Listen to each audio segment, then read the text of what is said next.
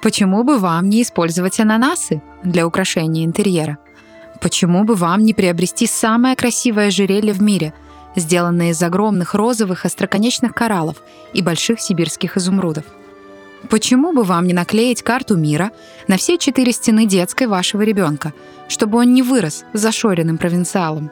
Почему бы вам не вымыть белокурые волосы вашего ребенка выдохшимся шампанским, как это делают во Франции? И, наконец, почему бы вам не украсить выхлопную трубу автомобиля мехом? Салют! Меня зовут Марианна Суховей, и это подкаст «Не только Фрида». Я искусствовед, и сомнения, о чем делать подкаст, у меня не возникло. Откровенно говоря, о ком – тоже. Это подкаст о женщинах, менявших ход искусства и не боявшихся рисковать. Сегодняшний выпуск о Диане Вриланд, женщине абсолютно легендарной, если вы любите fashion. Если вы не любите, она по-прежнему легендарна. Женщина, которой очень трудно найти сомасштабные фигуры, которую очень сложно уместить в рамки одного лишь 20 века, которая действительно оказала влияние на всю последующую историю моды и фэшн мира. А, собственно, это абсолютная фэшн-дива, о которой мы сегодня и поговорим. Лично для меня в Диане Вриланд есть что-то от Майи Плесецкой, вероятно, это стать. Немного, наверное, от Галы, той самой музы Сальвадор Дали. Мне кажется, здесь это, наверное, незаурядность и яркость и того, и другого персонажа, и, разумеется, что-то от Коко Шанель.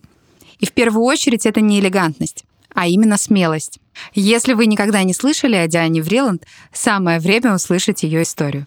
Она родилась в Париже, в достаточно обеспеченной семье. У нее были непростые отношения с матерью.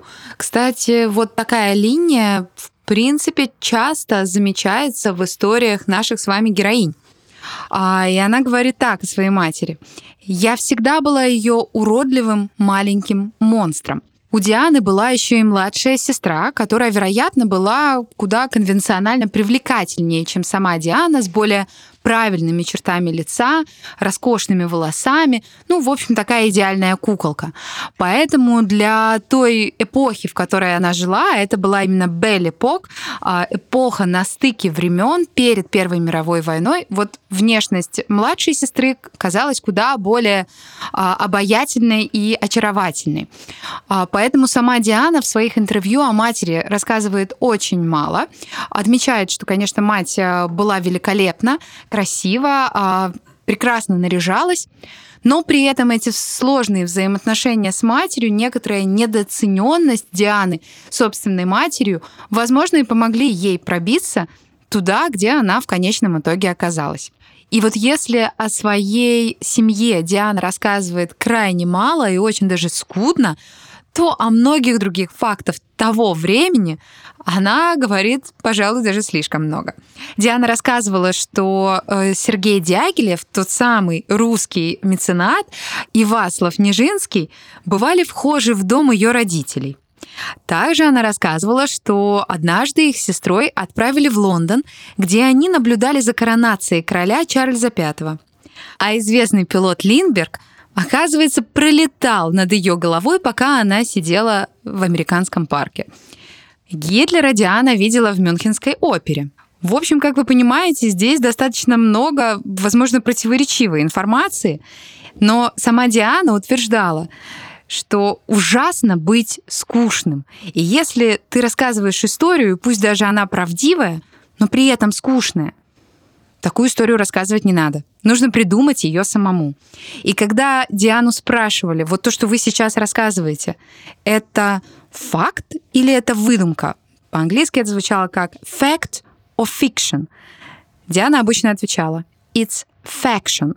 То есть что-то между фактами и выдумкой. И мне кажется, вот в этой фабуле заключена вообще вся сила ее личности и вся ее жизнь.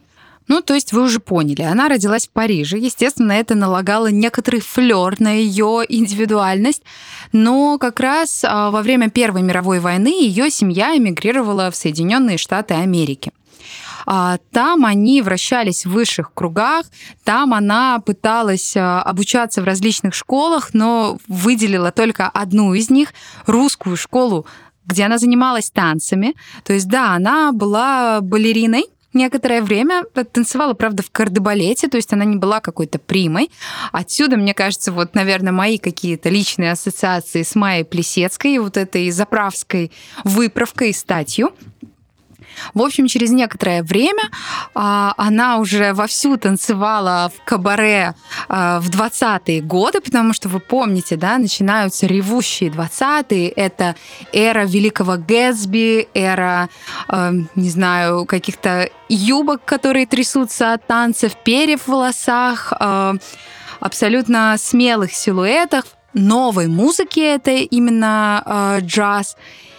В общем, Диана вовсю отплясывала, вовсю зажигала, она обожала танцевать. И вот к марту 24 года она натанцевала таки себе кавалера.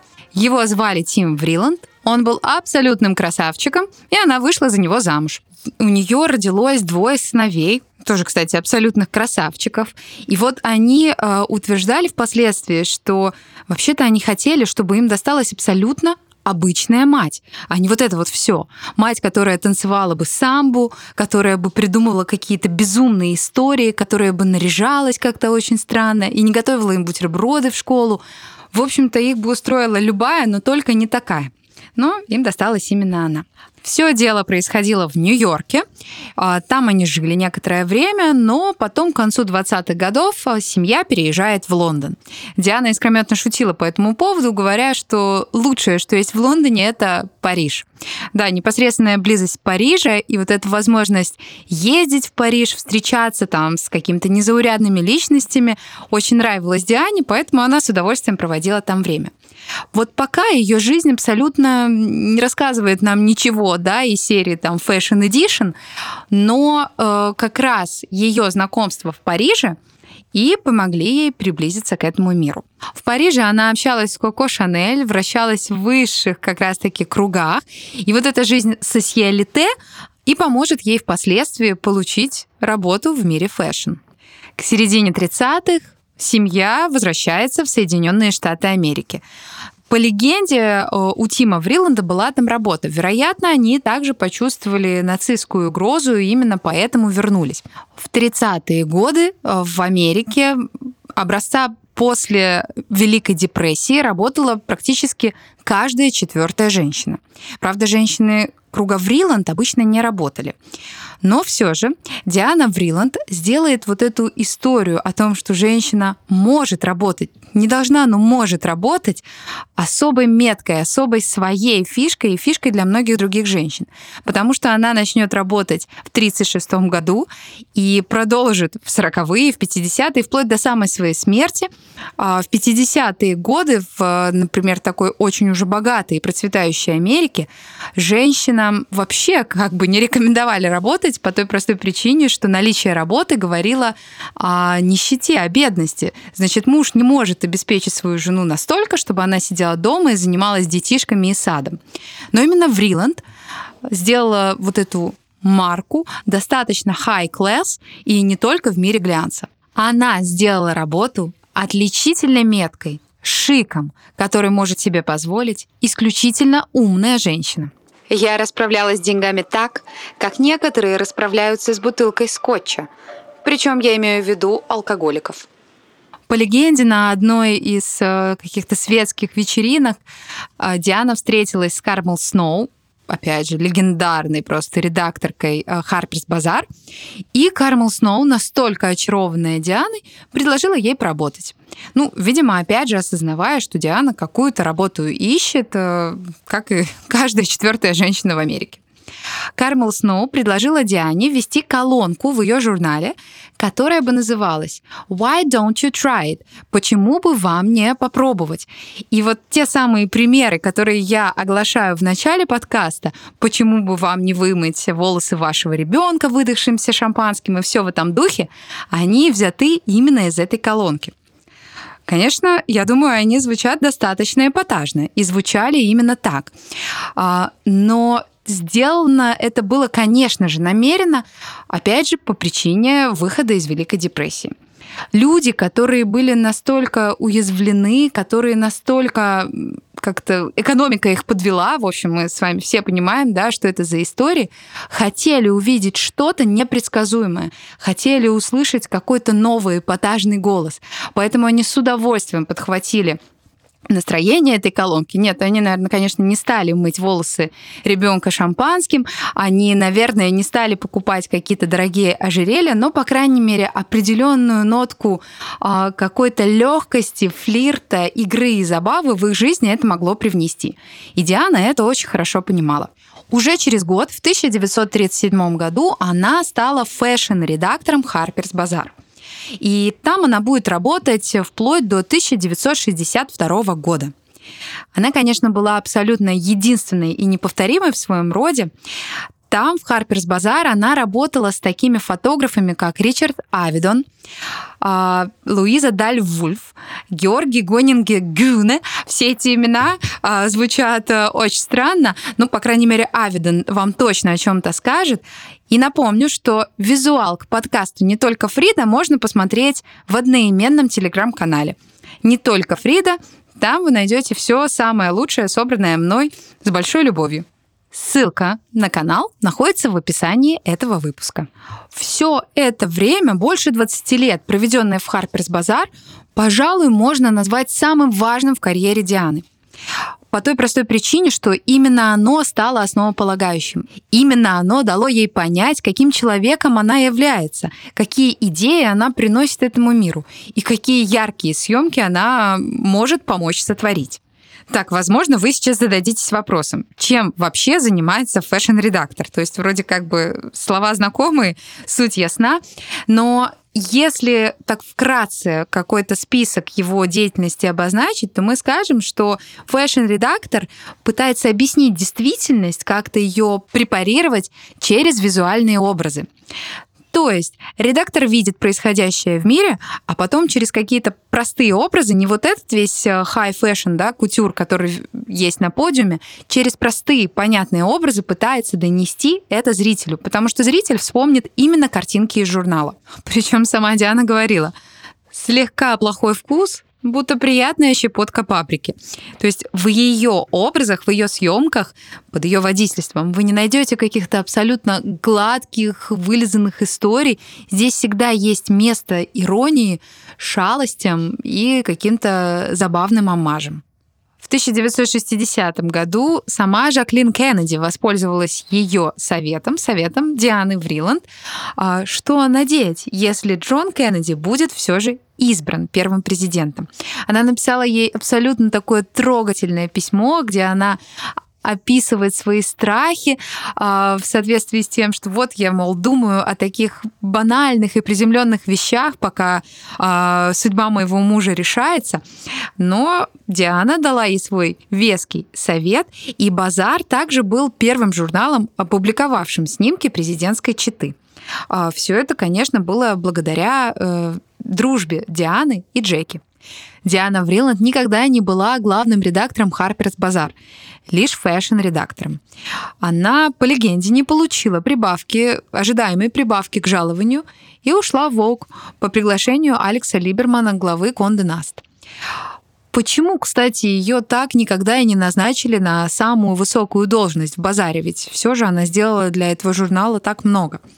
Возможно, боялись ее силы и умения влиять, потому что многие решения Дианы действительно были визионерскими. Вот сейчас об этом поподробнее. Кстати, да, даже Ричард Авидон преданный, как и Диана Харперс Базару, в итоге вместе с ней примкнул к Vogue, куда вот перешла сама Вриланд. Среди всех главредов американского Vogue Диана пробыла в этой должности, пожалуй, меньше всего. Ее правление продлилось всего 8 лет. Для сравнения, всем известная Анна Винтур, э, та самая, которая «Дьявол носит Прада», находится в этой должности уже более 30 лет. 30 лет на одной должности. То есть такие посты существуют не только в эшелонах советской власти. В общем, Диане удалось практически невероятное. Несмотря на то, что ВОК существовал уже достаточно давно, э, да больше уже, чем половина века, а, он никогда все же не был до конца полным конкурентом Harper's Bazaar. Harper's Bazaar всегда немножечко обгонял его. Но именно благодаря приходу Дианы э, ей удалось э, обставить Harper's и все же вывести вот бывших конкурентов э, куда-то повыше. Vogue, конечно, печатал некоторый фэшн-контент. А, печатались также прогнозы тенденций наступающего сезона. Делались ставки на какие-то светские мероприятия и вечеринки. Но именно с приходом Дианы журнал стал таким, как мы знаем с вами его сегодня. То есть достаточно живым, более неформальным, показывающим многие яркие образы очень, очень оригинально. Так, ну чтобы понять вообще размах Дианы, э, стоит обратиться к примерам. Вриланд отправила фотографа Ричарда Авидона делать съемки белого кашемирового пальто и мехов не куда-нибудь, а именно в Северную Японию. Эту съемку культовая модель Верушка, которая участвовала в ней, кстати, ее рост 190 сантиметров. Так что если вы не знаете, кто она такая, уже есть повод посмотреть. А, так вот, Верушка называет эту съемку самой роскошной в истории моды. А Диана Вриланд отправила 500 видов редких орхидей на Аляску. Опять же, просто для фотосъемки. Она очень хорошо понимала, что людям в глянце нужно то, что они никак не могут получить в своей обычной жизни у себя дома. И, возможно, вот эта параллель между ее яркой жизнью в 20-х э, становится понятной, да, э, в соответствии с ее действиями, которые она предпринимала в 60-е. То есть вот эта яркая юность, какой-то запал, который она получила в 20-е годы, позволил ей так ярко и беспринципно в какой-то степени вести себя в 60-е.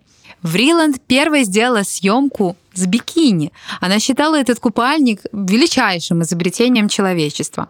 Вриланд популяризовала джинсы. Она просто обожала деним, особенно голубой деним, хотя сама джинсы не носила. Вриланд любила серфы и скейты и очень жалела, что не катается сама. То есть вот все эти веяния современные, которые приходили в 60-е, она с легкостью помещала на обложке журналов. На минуточку, ей было уже за 60. Диана Вриланд – создательница моды. Юбер Живанши. В 60-е столицей моды был не Нью-Йорк и никак не Париж, а именно Лондон. В Лондоне зарождалась молодежная революция, в Лондоне создавали кучу классной музыки. Это были и Битлз, и Роллинг Стоунс, и многие другие банды. Диана Вриланд открывает для себя и для мира Мика Джаггера и снимает его и его великолепные губы в своем журнале. Она была определенной предсказательницей будущего, потому что очень интенсивно чувствовала э, происходящее, она очень интенсивно участвовала в настоящем и осталась ребенком и очень молодой в душе. Диана хорошо понимала, что теперь инфлюенсерами становятся музыканты, модели и фотографы, такие как, например, тот же британец Дэвид Бейли. Это нечто новое, что интересно публике. Поэтому со временем обложки Vogue, которые до прихода Дианы поначалу были рисованными, Позже там снимались профессиональные, но никому неизвестные, э, такие безымянные модели. Со временем их место начинают занимать личности из мира искусства. Да, Вриланд ставит Твиги, ту самую Твиги, на обложку дважды. Она открывает верушку, она помещает в свой журнал первые обнаженные картинки Марисы Беренсон, достаточно известной модели 60-х. Да, плейбой на тот момент уже существовал, успешно существовал, но для глянца это была абсолютно вопиющая история. Поставить некоторую эротику в кадр. В своем журнале Диана Вриланд рассказывает историю Джексона Полока, показывает музыкантов, э, Нуриев позирует для нее, ну как для нее, для ее фотографов. И так мы видим, что теперь модели становятся личностями, а не манекенами. А личности становятся некоторыми манекенами для нее, потому что позируют для журнала. Также Диана активно продвигала своеобразный бодипозитив. Она говорила, что свои особенности нужно любить, не пытаясь скрыть их. Их нужно принять, холить, лелеять, возможно, иногда даже показывать в каком-то преувеличенном ракурсе, да, если у вас длинная шея, покажите ее как какую-то супер длинную, но сделайте это своей фишкой, своей отличительной чертой. Согласитесь, это очень перекликается с нашим с вами временем. А Диана также вероятно, была первым блогером вообще, потому что она оставляла постоянные какие-то записки, какие-то напоминалки мемо, а, постоянно говорила всем, кому что нужно сделать. А она, кстати, никогда не участвовала в каких-то общих встречах, у нее не было тимбилдингов, у нее не было вообще общих встреч э, для команды. Она просто отдавала всем указания. Опять же, Диане принадлежит такое изречение о том, что а, люди зачастую, большинство людей, не имеют собственного мнения ни, ни о чем, ни на какой счет. Поэтому людям нужен кто-то, кто это мнение вложит в их головы. И вот понимая всю ответственность своей задачи, она этим занималась. С подачи Дианы Вриланд в те времена, когда такого выражения, как пресс-тур, еще никто не придумал, команда Vogue снимала невиданные фэшн-истории в Индии, Турции, Японии, Аляске, да где угодно. Немножечко таких fun facts. Диана Вриланд была адепткой образа жизни, а, кроме вот этого ее блогерского начала, который был чрезвычайно популярен бы и сейчас. Она провозглашала, что растяжка и массаж невероятно полезны. Чай — это просто какой-то супер дринк, а сон, в том числе и 15-минутный power nap, который, помните, некоторое время назад был супер популярен, это лучшее, что можно сделать для своего тела. Пожалуй, здесь по современным меркам, ну, наверное, не хватает только какого-то цифрового детокса и массажа гуаша. А цитаты на данные темы вы также можете найти в телеграм-канале подкаста. В 1971 Диану сейчас будет, да, страшная новость, уволили из Волк. Волк вообще никогда не славился какой-то тактичностью в увольнении сотрудников. Это чаще всего происходило для них неожиданно, в самый неподходящий момент и достаточно хладнокровно. Так случилось и с ней. «Мне было всего 70. Что я должна была делать? Умирать?» спрашивала себя Диана. А в своей жизни она все делала красиво. И, конечно, умирать в 70 ей пока не хотелось. Поэтому в 1972 году ее назначили специальным консультантом в Институте костюма при музее Метрополитен. И тут ее артистическая натура развернулась на полную. Ей пришла идея сделать фэшн-выставку отдельным видом искусства – да, так было не всегда. Сейчас для нас с вами это звучит достаточно понятно, и ну, как бы мы все бывали хоть раз на таких выставках, но именно Вриланд изменила эту нишу раз и навсегда. Современник говорит, пусть ее экспозиции недостаточно полно отражают исторический период, забудьте об этом. Она создает такую популярность институту, которую невозможно купить ни за какие деньги.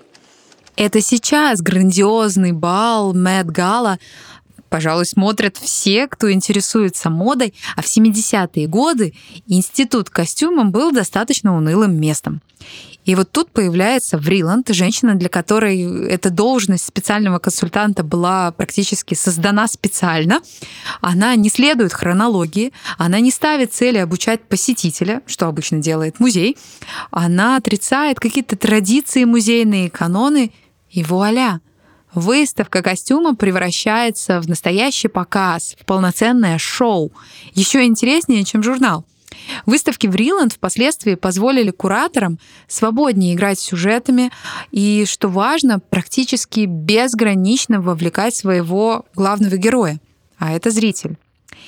И опять же, нам сейчас с вами эта история кажется удивительной, да, ну, как бы, что тут такого? А, потому что мы живем в эпоху интерактивности, вовлеченности, мультиконтента, диджитала, господи, сколько слов. А музей давно стремится стать партисипативным институтом, то есть местом, где зритель принимает прямое участие в выставке и в какой-то степени создает ее. Но напомню, так было не всегда. В своей автобиографии Вриланд пишет, что ее всегда куда больше привлекала эффектность, нежели историческое соответствие. И когда она работала в Метрополитен, музей был не просто популярен, не просто очень популярен, он был экстра популярен. Если очень кратко попытаться описать секрет ее успеха, он заключался в том, что она абсолютно не стеснялась миксовать костюмы, старые костюмы из хранилищ Метрополитена с современными идеями и современными костюмами. Что, конечно, не могло не возмущать сотрудников музея. Вриланд, опять же, хорошо понимала, какую роль играют личности, персоналии, индивидуальности. И, если угодно, в смене стилей и в конструктах новых реалий. Кстати, она именно и использовала слово личности, а personalities, а не знаменитости, celebrities, как это было принято до нее.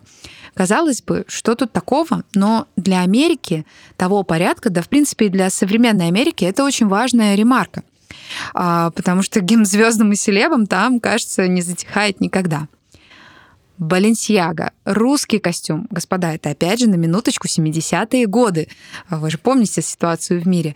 Дягилев и русские балеты. Габсбурги. Китай. Женщина 18 века. Белли Пок. Ив Сен-Лоран. Это, кстати, первая выставка, которая отмечала деятельность живущего, ныне живущего кутюрье. А, в общем, множество различных выставок, которые потрясали своим размахом. Например, на первой выставке, посвященной Баленсияге, одним из главных экспонатов был не какой-нибудь наряд от кутюр, а исторический костюм. Это были рыцарские доспехи, помещенные на белую лошадь. Эдакий всадник. Зачем? Для Вриланд было очень ценно показать связь э, этого кутюрье с Испанией. Не только в каком-то биографическом смысле, потому что он был испанцем, но и в ресурсном – связь с Испанией как вдохновение. Окажись вы там, окажись мы с вами там, нас бы сопровождали звуки фламенко, а залы были бы раскрашены в цвета, столь любимые знаменитым модельером. Кислотно-зеленый, пурпурный, так называемый испанский желтый, а, это вот цвет, как на испанском флаге. И чем дальше, тем более рафинированными и отточенными становились эти шоу. Шелкография Уорхола, изображающая слона, а сверху костюм Мэрилин Монро, огромные круглые зеркала, отражающиеся друг в друге, музыка, запахи, подаваемые через систему кондиционирования — это 70-е, 80-е годы прошлого века. Театральное освещение, цвет, игравший нарративную авторскую роль и ставший своеобразной визитной карточкой Вриланд. Благодаря Диане Вриланд прошлое внезапно стало популярным — эта синергия прошлого, настоящего и будущего, пожалуй, делает ее настолько великой. Диана Вриланд занимала этот пост 17 лет до самой своей смерти и была креативным директором 12 выставок. В последние несколько лет скорее ассистируя, но верно направляя концепт. Если восьмилетняя девочка из Гарлема не понимает мои выставки, тогда я просто трачу время напрасно. Вот эта инклюзивность — это тоже абсолютно современный конек, который нам сейчас с вами кажется доступным и понятным, но это была абсолютная новинка в мире Дианы Вриланд. Чтобы лучше понять нашу сегодняшнюю героиню, вы можете посмотреть два фильма, оба вдохновлены ей. Один из них художественный, который, конечно, возможно, где-то подбирает, хотя кто этого не делает, Диана тоже любила немножечко соврать. Он называется «Забавная мордашка». Это фильм 1957 года, то есть созданный еще при жизни нашей героини, и как бы еще не такой уж старая она была, отнюдь нет. Стиль и характер одной из э, протагонисток фильма, Мэгги Прескотт, как бы списан с Дианы Вриланд образца «Харперс Базар». Хотя Вриланд сама категорически отрицала и отвергала такие переклички и заявила, что ей кино не понравилось. Что, впрочем, нам с вами не помешает его посмотреть. Вы увидите там э, потрясающую юную Одри Хепбурн, великолепные наряды, э, такую некоторую аллюзию на того самого Ричарда Авидона, которого я сегодня так часто вспоминаю. И там есть все, что мы любим. Танцы, песни, шикарные образы. А, да, и наряды Живанши, кстати. Второй фильм, который ничуть не хуже, а возможно даже и лучше, это фильм документальный о самой Диане, который называется The Eye Has to Travel. А, ну, как бы, если переводить дословно, глаз должен путешествовать. Это вот эта история, которую Диана пропагандировала, да, что для того, чтобы быть э, в ресурсном состоянии, для того, чтобы вдохновляться и вдохновлять, нужно видеть новое, нужно постоянно смотреть куда-то дальше, немножечко вперед себя. Я думаю, твое воображение и есть твоя реальность. Фильм шикарный. Не знаю, честно, переведен ли он на русский, но если вы владеете хоть базовым английским, я настоятельно рекомендую вам посмотреть его. И ссылку на него приложу, опять же, в телеграм-канале. Если вам нравится то, что вы слышите, пожалуйста, не ленитесь и подпишитесь на мой Patreon. Там вы сможете стать моим патроном, угощать меня кофе, конфетами э, и виртуально обнимать, а может быть еще даже посерьезней. Так, последняя фраза получилась достаточно двусмысленной, но вы заходите на Patreon, сами там все увидите. Миссис Диана Вриланд действительно была очень незаурядной личностью. Ее образ такой яркий, такой запоминающийся, всегда с красными острыми ногтями и неизменной сигаретой, всегда с нарумяненными щеками, а иногда даже ушами, потому что она увидела это в японском театре Кабуки и сочла очень привлекательным. А всегда с немного скрипучим, таким прокуренным э, голосом.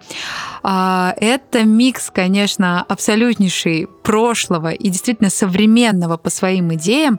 Она, кстати, чем-то напоминает одну из наших с вами героинь, о которой уже шел рассказ, это Пегги Гугенхайм, также женщина абсолютно свободная, неограниченная в своих фантазиях и их проявлениях, но Диана Вриланд, кстати, любила одного мужчину всю свою жизнь. Она была замужем достаточно долгое время.